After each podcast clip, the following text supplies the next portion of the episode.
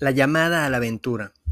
Hay días en los que recuerdo imágenes de experiencias tan coloridas y vívidas que me parecen que pasaron algunos años, aunque sinceramente sé que en esta vida nunca las he vivido. Solo a veces me vienen a la memoria con melancolía imágenes que se activan con sonidos y en algunas ocasiones también con olores o lugares.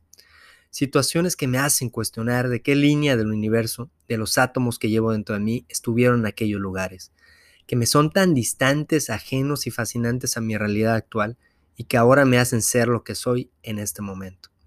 Lo más extraño es que ya no solo me suceden sueños, sino también cuando estoy despierto me vienen flashazos a la mente como si se activara algo dentro de mí.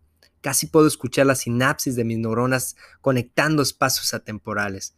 ¿Será que nuestros sentidos sean el secreto para transportarnos a lugares que nunca hemos imaginado? Para poder acceder al conocimiento que se encuentra en la conciencia del universo. Pero bueno, no les he contado que a veces estoy en un lugar que se repite con cierta frecuencia por algunos periodos de tiempo. He logrado ver un edificio gris con un corte minimalista.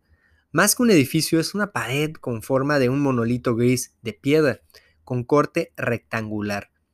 Todos en aquel lugar visten de una manera tan similar con abrigos de color gris oscuro. Lo que me fascina esta imagen es la simetría de todo el espacio. Las personas, el ritmo con el cual caminan, casi por un momento llego a escuchar sus latidos y su andar. Es como si por momentos se detuviera el tiempo y pudiese contemplar cada detalle. A veces no me gustaría salirme de ese cuadro e imagen que veo en sueños que últimamente me vienen a la mente mientras estoy despierto. Es como si quisieran decirme algo, como si quisiera aquel lugar que lo dibujara o que le contara a alguien sobre mi experiencia. Así que me propuse escribir a partir de hoy, 27 de diciembre del 2017, para ver hasta dónde me depara este emprendimiento. Espero encontrar en algún momento ese mensaje que me quiere dar o solamente será que estoy programado para transcribirlo. En algún momento estoy seguro me llevará a algún punto de inflexión de mi vida o a encontrar a alguien que me ayude a descifrar. No lo sé. Pero mientras eso sucede, llevo escribiendo más de 100 palabras sin parar. Nada más observo mis manos tecleando como si la laptop fuera un piano. Puede ser que esta sea mi sinfonía y simplemente no me he dado cuenta. Es bueno el sentimiento de dejar de pensar y fluir con lo primero que viene a tu mente. Creo que es terapéutico, relajante y a la vez un desafío personal porque es como grabar tu voz y ponerte y ponerle después play para escucharla.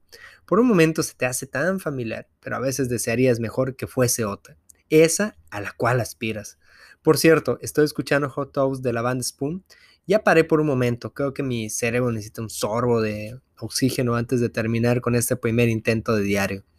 Me despido tomando un poco de café para regresar a mis actividades diarias, menos surrealistas que estas líneas. Si deseas formar parte de un grupo de personas que deseamos despertar nuestro luchador social, te invito a seguirnos en todas nuestras redes sociales como arroba haz la lucha y arroba lucho la lucha. Todos los enlaces los encontrarás en la descripción de este mismo podcast.